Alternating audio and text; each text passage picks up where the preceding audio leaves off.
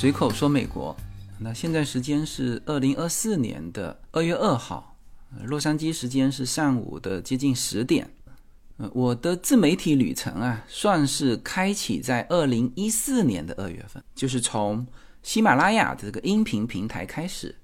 所以呢，我这段时间就一直在想，我以什么形式来对我自己的这个自媒体的旅程啊做一个纪念。我记得当时好像。两周年的时候做过一次，五周年的时候做过一次，后来就这种周年纪念就没有做了。嗯，一方面呢是呃，确实现在也忙忙碌碌哈。另外一方面呢，因为你人在其中啊，你想跳出来做一个总结，总感觉不是太合适。就是你没有感觉到这个阶段过了嘛，是吧？就你还在这个努力向前的这种阶段，那你做什么总结呢？哎，就变成是一个。就为了纪念而纪念，所以我就一直就没有啊这种对于自己内容的一些总结啊、纪念啊，一直没有啊。但是十周年呢，又是属于一个我们叫整数吧，所以我最近是一直在想，我以什么形式来纪念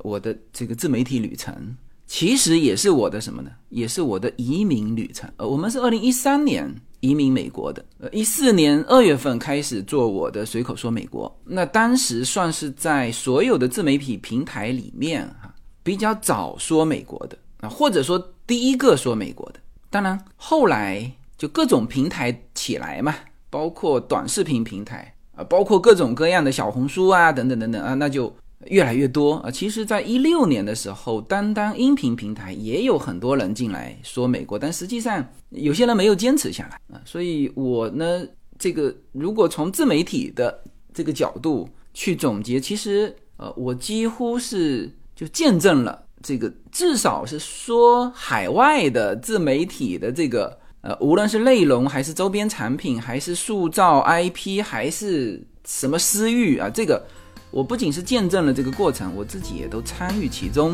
啊。没有什么能够阻挡你对自由的向往，天马行空的生涯，你的心了无牵挂。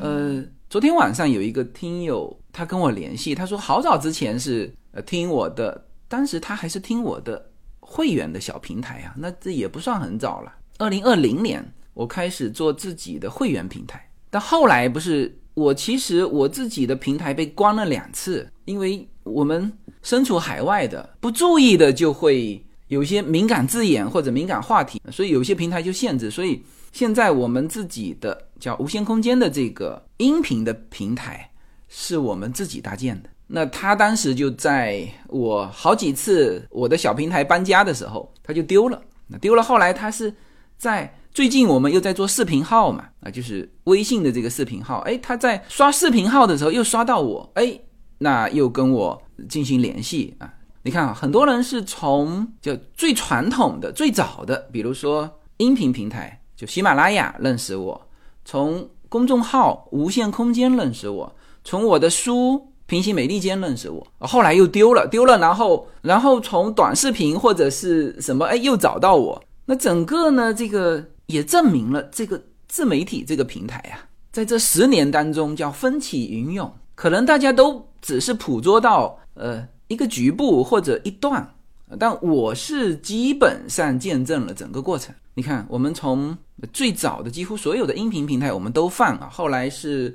呃归到了。这个喜马拉雅，我们在喜马拉雅上是一五年底一六年，我们就做了叫做把这种内容叫商业化。什么叫商业化呢？就是你就是你直接内容卖钱啊，这叫直接内容的商业化，就是跟原来的传统方式不一样嘛。传统方式是接广告的方式，我是从来没接过广告哈，我只做我自己商品品牌或者是社群的这个广告啊，就是推广自己，所以我走了一条。内容直接拿来做商业化的这条道路，我们当时最早的就是移民专辑，是第一张我的付费专辑嘛。那这个相同的内容，我们还做了两种版本哈，一个是专辑版，因为最早最早推出来我们都很难以相信说大家愿意花什么几百块钱买一张专辑。当然现在都已经实现了，所以当初推出来的时候是单集版，所以我移民专辑有单集版跟专辑版。你看当时的专辑版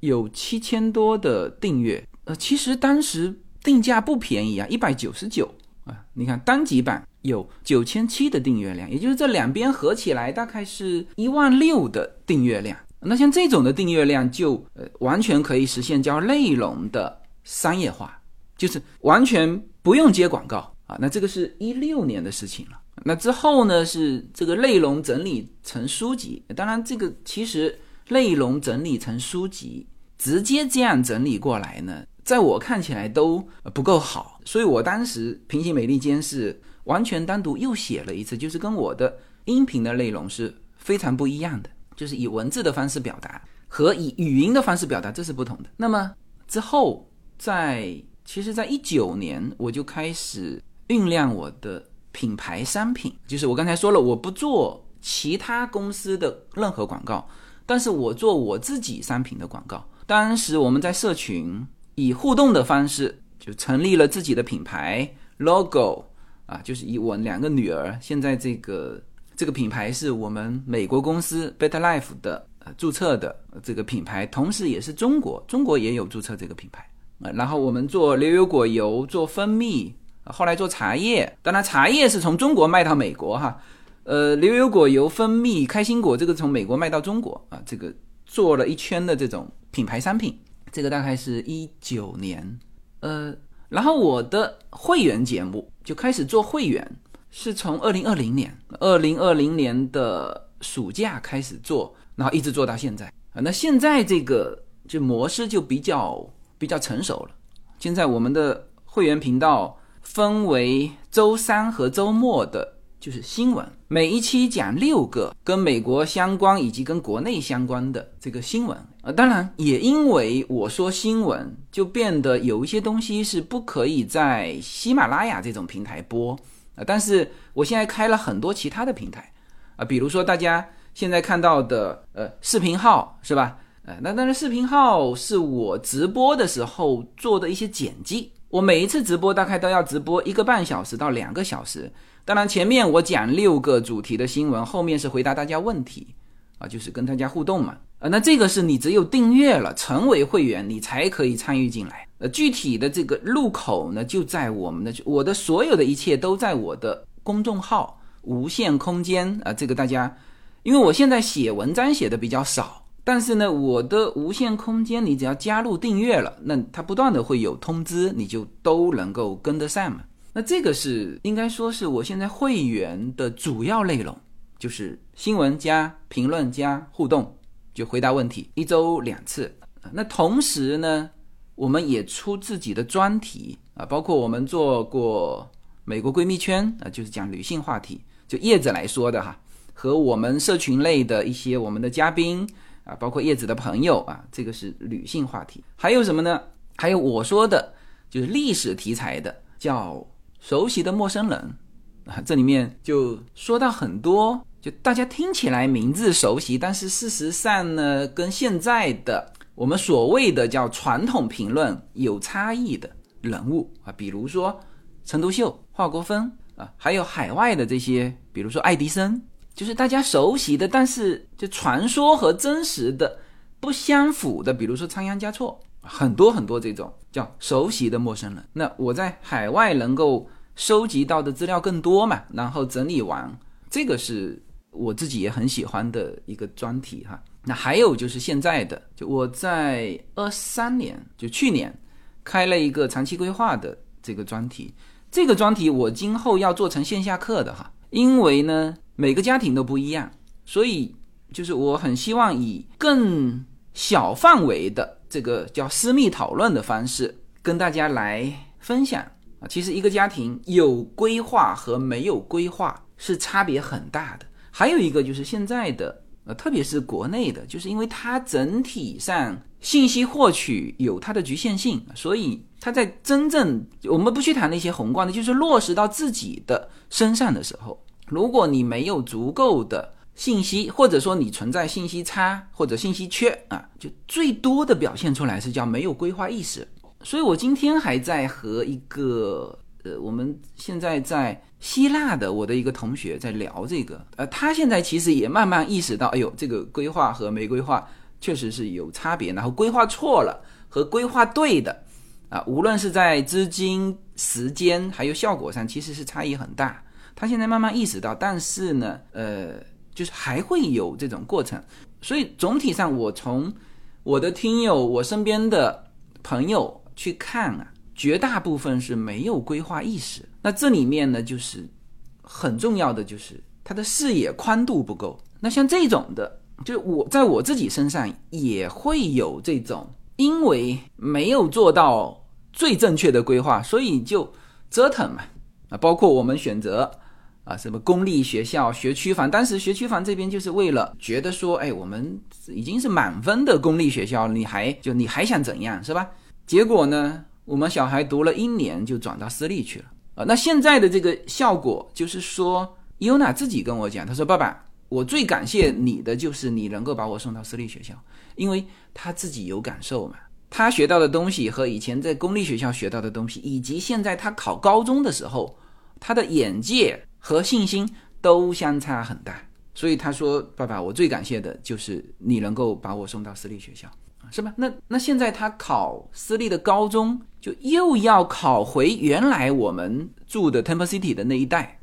就帕萨蒂纳附近嘛。所以我就变成，我当时买这个公立学校学区房的房子啊，其实就走了弯路，就是没有规划好。没有规划好，是我当时没有能力吗？不是，我当时完全有能力在 Temple City 或者在帕萨蒂纳附近买房子，只是我当时也没有看到。说哦，私立跟公立差别这么大啊，这就是我说的。我现在看到的非常多的，我为什么说他们没有规划意识？最后造成的就是我们身边人如果看得清楚的话，就看得很难受。就是他明明有这个能力，结果折腾了一圈。那这里面还不是说损失金钱的问题，往往我们讲到家庭长期规划的时候，你最大的损失是时间和机会，是吧？你从小孩子身上看得特别清楚，是吧？你如果错过了这个时间，你可能比如说高中或者是大学，你就是错过了这个能够抓住这个最好机遇的这个时间啊。当然，你今后还可以努力，但是这就让看得到的人就觉得特别的可惜。这就是我要做这个专题的这个目的和意义，就是看到了太多因为没有长期规划或者不懂得长期规划。这里面都不是影响个人啊，所以我叫做家庭长期规划。所以这个专题我们现在也做到接近四十期，我很快会把它放到各个付费的平台，就作为一个专辑。它现在是放在我们会员里面，所以如果用我们的会员听，它的限制是时间的，就是你时间到了，你想听以前的也没了啊。这是会员是以时间做限制。那在这个时间内，所有都能听啊，你甚至可以听以前的，哎，但是呢，有些人他是只对这个内容感兴趣，专题，那你可以买专辑，那这个就是以内容作为一个界限啊，不以时间作为界限，任何时候你买了之后就一直可以听，但是当然你就不可以听这个外围的，就这个专辑之外的内容。大概我现在是就目前的这个叫会员平台是这么规划的，所以。应该说，我经历了整个中国自媒体，呃，当然我们是延伸到海外的这个发展的过程。我现在所有的节目也上油管哈，我的会员节目，我的就是每周的音频节目，我都做成视频上油管。那海外的朋友呢，一个你可以就是免费的节目直接在油管听，那付费的节目呢，我油管也开了会员啊，所以就基本上我的。呃，自媒体这条路算是这种起起伏伏，各个风口啊，或者是各个机会点，我们都去尝试了一把，甚至包括当初那个逻辑思维做叫做 IP 矩阵的时候，我也尝试了一把。就我们当时做了无限空间，然后到现在这个短视频，短视频我没有上那个 TikTok 和抖音啊，主要还是觉得观众或者听众的这个。叫消费者画像，好像和抖音的不太一致，所以我们没有去这个抖音的这种平台。但是我们做视频号，小红书其实也有的。然后油管上面是就是也是随口说美国，呃，视频号的名字，呃，那时候肯定是随口说美国被人注册掉了哈，呃，所以我起了一个叫美国自由军，哎，这个是我的这个真正的号哈。小红书也是美国自由军，大家其实稍微上来看看内容，也就知道到底哪一个是我真实的账户哈。我不清楚外面有没有就各种呃抢先注册啊、模仿啊等等啊。穿过幽暗的岁月，也曾感到彷徨。当你低头的瞬间，才发觉脚下的路。心中那自由的世界如此的清澈高远盛开着永不凋零莲花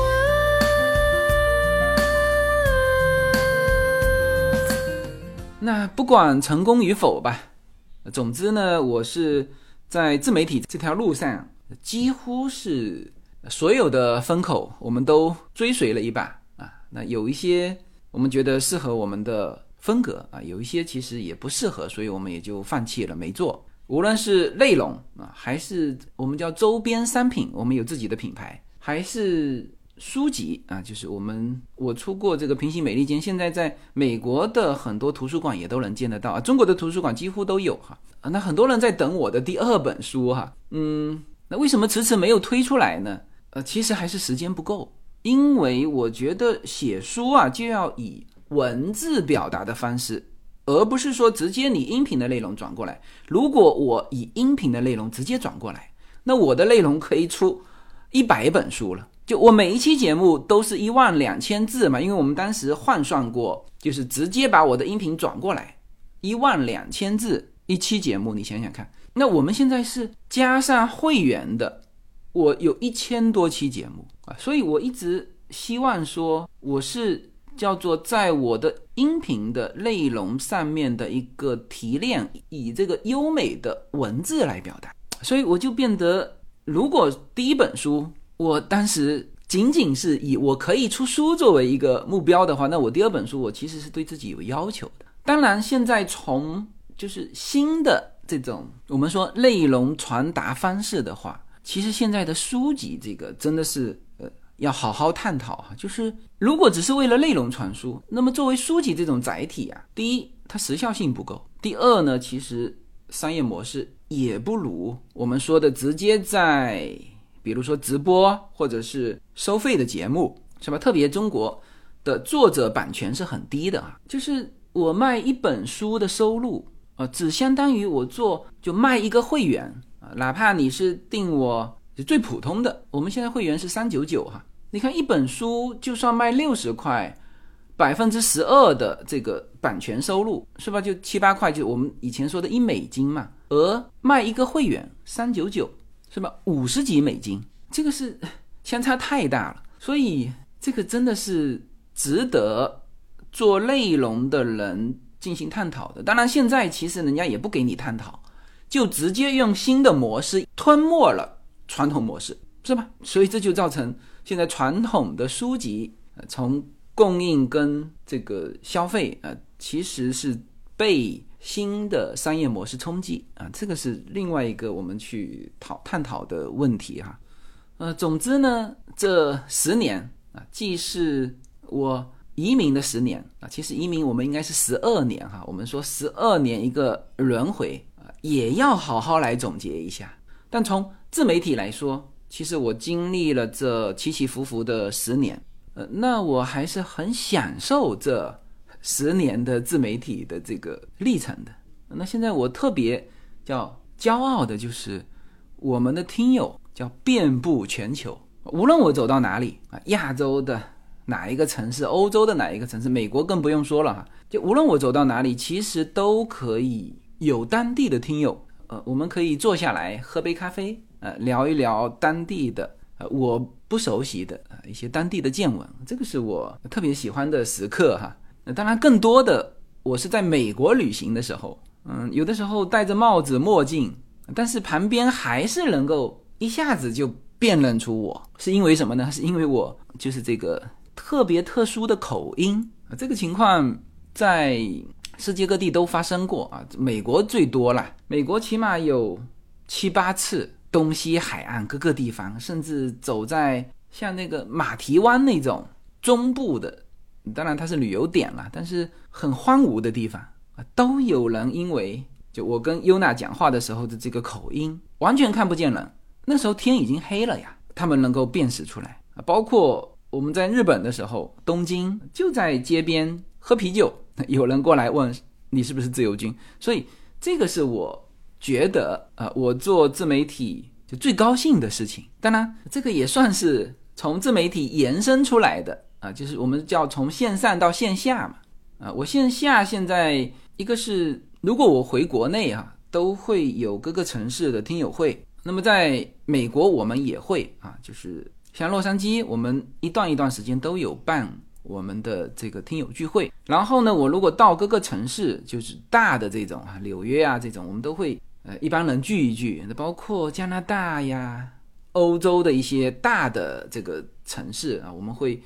我们这本身在当地就有听友会的这个社群嘛，叫做微信群。那有空就聚一聚，这就是线下嘛。还有一些线下呢，是我就在洛杉矶，大家过来找我啊。这个现在基本上每周都有两三次的这种我们叫咖啡时间。那这个时间就是上午十点到十一点，周一周二周四周五啊，周三我们直播嘛。那你如果能够正好在这个点上有时间到我家楼下咖啡厅，那我们就会有一个大概一个小时左右的咖啡时间。很多人近期来找我聊的就是长期规划的内容，就是自从我开始讲长期规划，越来越多的人意识到哦要有这个意识，同时有规划跟没规划差异很大。嗯，那这些都属于我们从这个内容。延伸出来的一些好玩的事情呃，那至于这个社群往下走啊，其实我们是被疫情打断了。我原来有很多很多想法，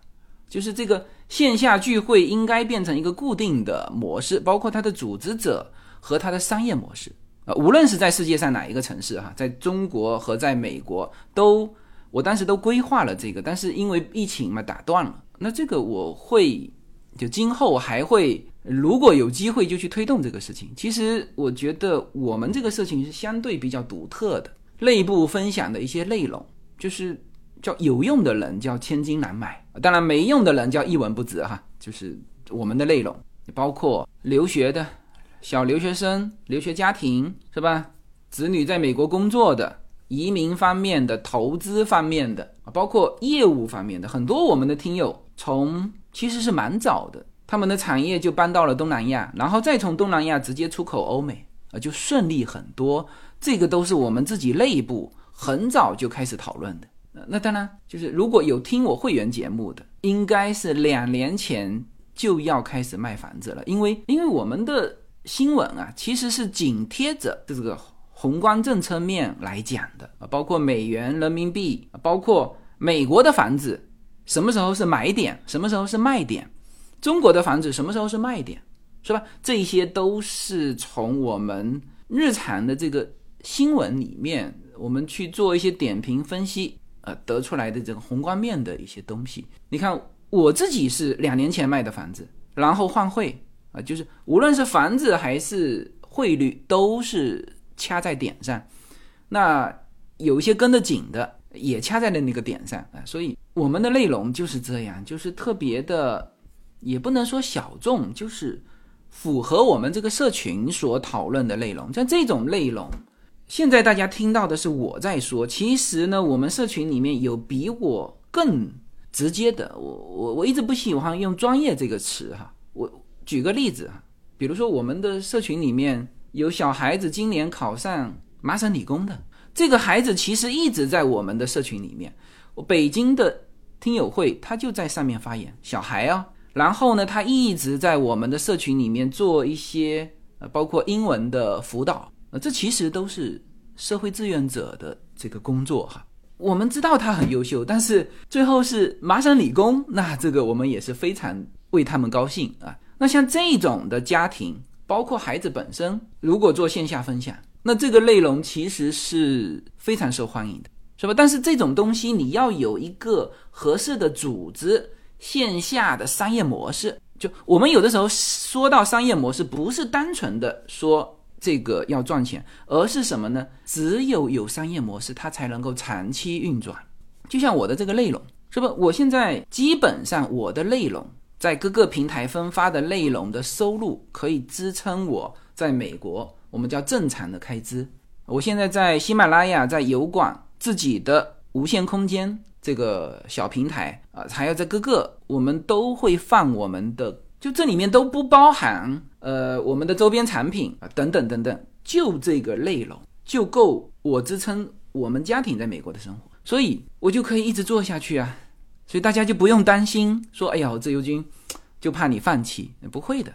这就是商业模式啊。就我们做任何一样事情的时候，当然开始有可能是兴趣，然后这个兴趣呢，就是会让你坚持的度过那一段。叫入不敷出的日子，我们说入不敷出是做这件事情入不敷出，但是最后你一定要追求一个叫做良性循环的一个模式啊，包括我们的品牌商品，包括我一直想做的这种线下的分享啊，它一定要有一个模式啊，所以我有自己的叫非盈利机构，那这个其实也是从我们社群中提炼出来的，或者是在拔高啊。因为社群嘛，你就是大家聚一聚，有就以前叫做老乡会、同学会啊，等等等等啊。那现在我们就更精准叫社群，因为老乡和同学未必三观一致，但社群呢，你自由进出嘛。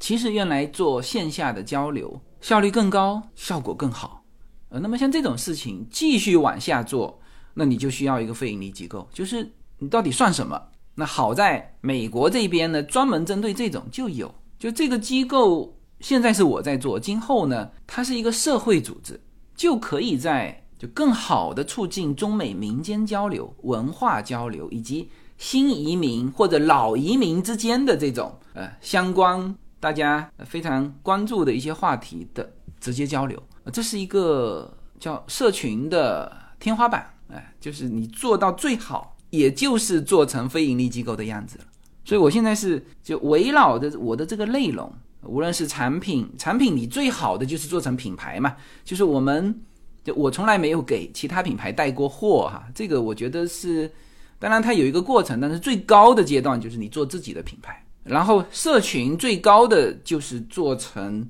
非盈利机构，而且我们的是就美国联邦批准的非盈利机构。就维持它还很不容易啊！就我就因为我原来的会计师不知道该怎么报这个非盈利机构的这种操作，我还换了一个会计师。当然，非盈利机构对我们个人也有帮助哈，就是就每年可以用来调节，就是我们的收入，就有一些比如说多的年份，你可以把它捐出去嘛，就捐在我们自己的非盈利机构。那以后呢，你当然你不可能拿为家用哈，就是我们今后也想。就到了我们如果退休了啊，小孩子也不需要我们的支持了，那我所有的钱都可以捐进这个非盈利机构这其实就是我们这个社群的叫终极目标。这个事情还值得我用很多很多的时间去投入，所以我从原先的就不经意做的一个叫音频内容，就慢慢慢慢扩展成现在的这个框架。当然，现在这个框架我们并没有像，比如说社群、非盈利机构的这个就活动也不够多哈。但我觉得今后随着中美之间交流的更更顺畅，因为现在大家对于说美国的非盈利机构好像是，特别是国内的有误解，有的时候这个跟我抬杠的时候会说啊，那你这个内容不就是叫美国资金支持的？然后我就怼他，我说我不用美国资金支持啊，我就是美国资金啊。是的，这就是非盈利机构。那我是相信啊，这个部分的作用以后会更好的发挥。那像我们的品牌啊，就靠我一个人也不行。那我其实是一直在在找这个我们叫做合作伙伴搭档，但是现在一直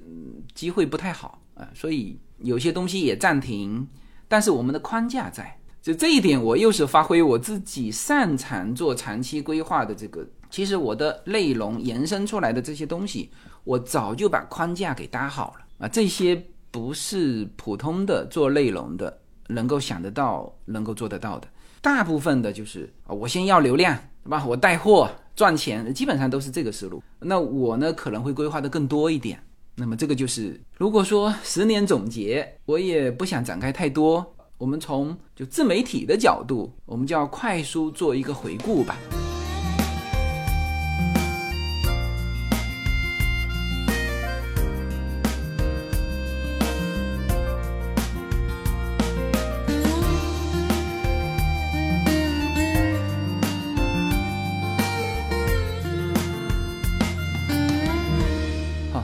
节目是关于我们随口说美国十周年纪念系列的第一期节目。那之后我还会从这个移民，就是我们真正的说美国是从我们家庭的移民开始嘛？那实际上，作为长期关注我这个频道的一些听友来说，其实他们也是在见证着我们家庭在美国的一个生存跟发展。呃，是一个长达到目前为止长达十年的一个。真人秀的节目，所以我会从移民的这个角度，也做一个关于随口说美国十周年纪念的一期节目。那么目前哈，我们的音频就是免费公开的这个音频节目，会放在好几个平台。呃，可能大家会是从喜马拉雅听到这期的节目啊，也会从播客。那海外是从这个。苹果的 Podcast 听到，那现在呢？大家可以到这个视频号，呃，视频号是美国自由军哈，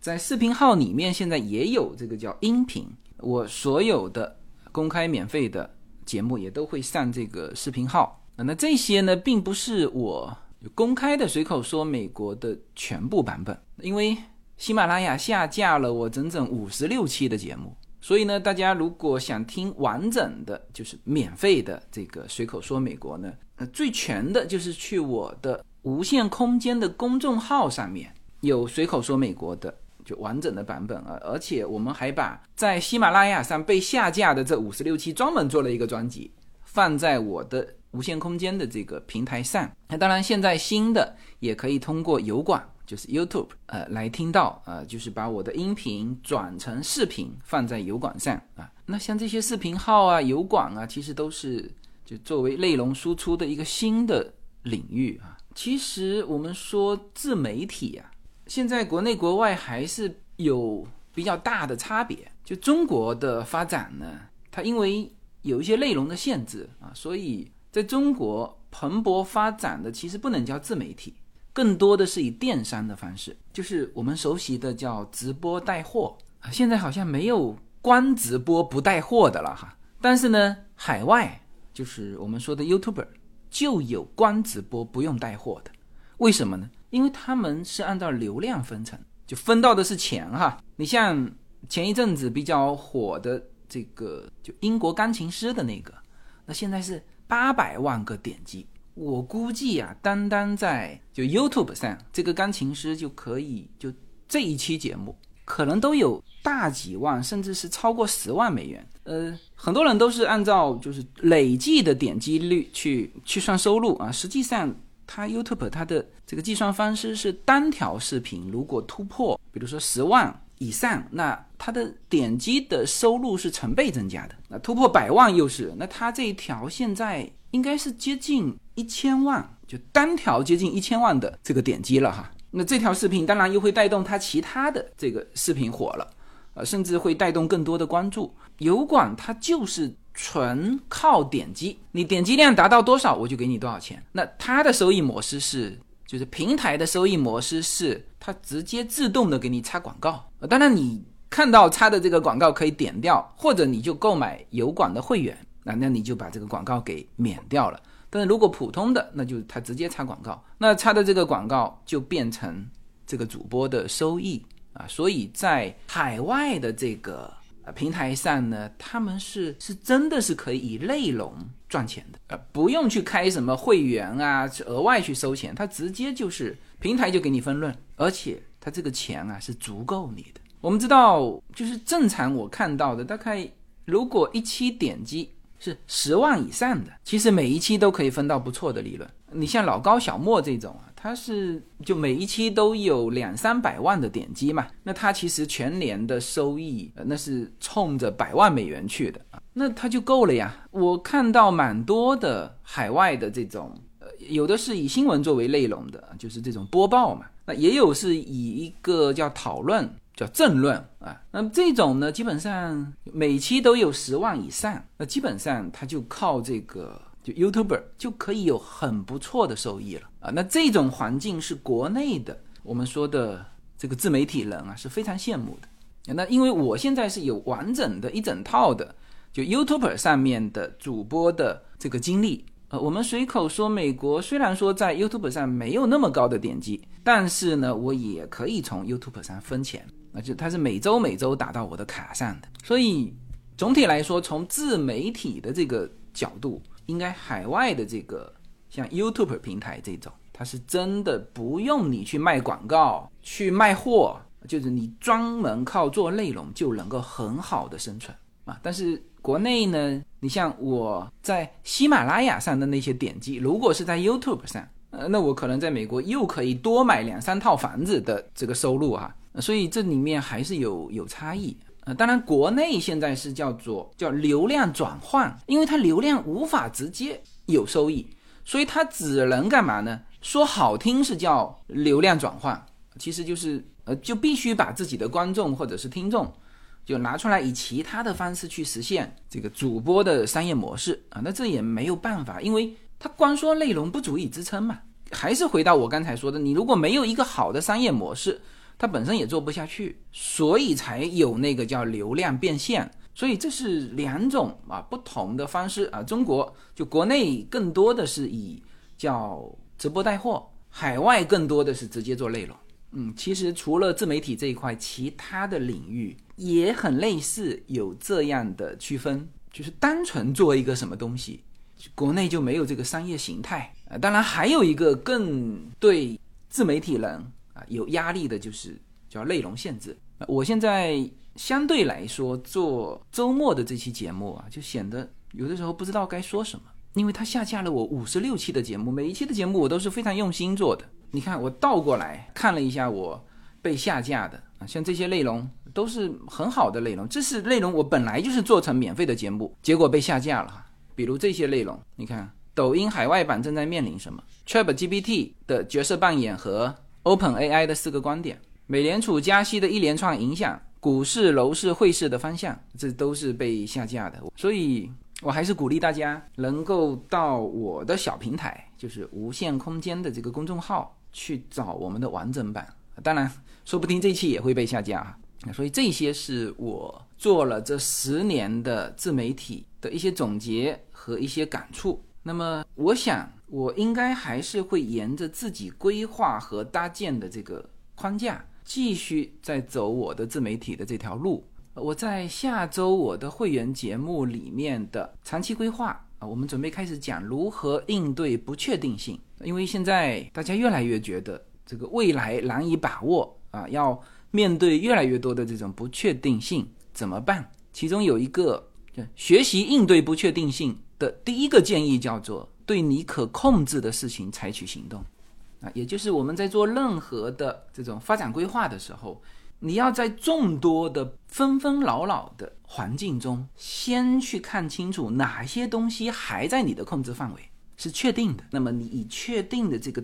作为基础去搭建、去规划你后面的发展。当然，有些人把这个就是表述成做你能力范围的事情啊，其实是一个意思，就是叫做在。不确定性当中去找你的确定性，然后向前去规划，嗯，呃，所以我的自媒体事业呢，还是我一个比较确定性的这个领域，所以对于我来说，就是在这一块上的发展，我都会以这个作为一个基础，无论今后是线上线下、海内海外、长音频、短视频、直播或者是录播啊，以语音形式表达还是以文字形式表达？是销售我的内容，就是这个付费节目，还是销售我的这个品牌？就我们社群的品牌商品，所有的都是有一个中心啊，就是我们目前我也慢慢的从叫非专业做成专业，通过十年的时间慢慢沉淀、培养成熟的这个。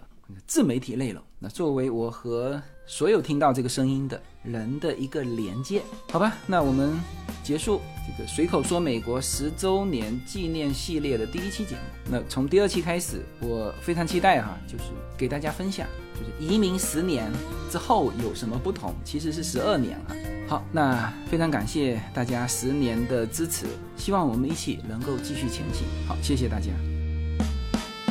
穿过幽暗的岁月，也曾感到彷徨。当你低头的瞬间，才发觉脚下的路。穿过幽暗的岁月，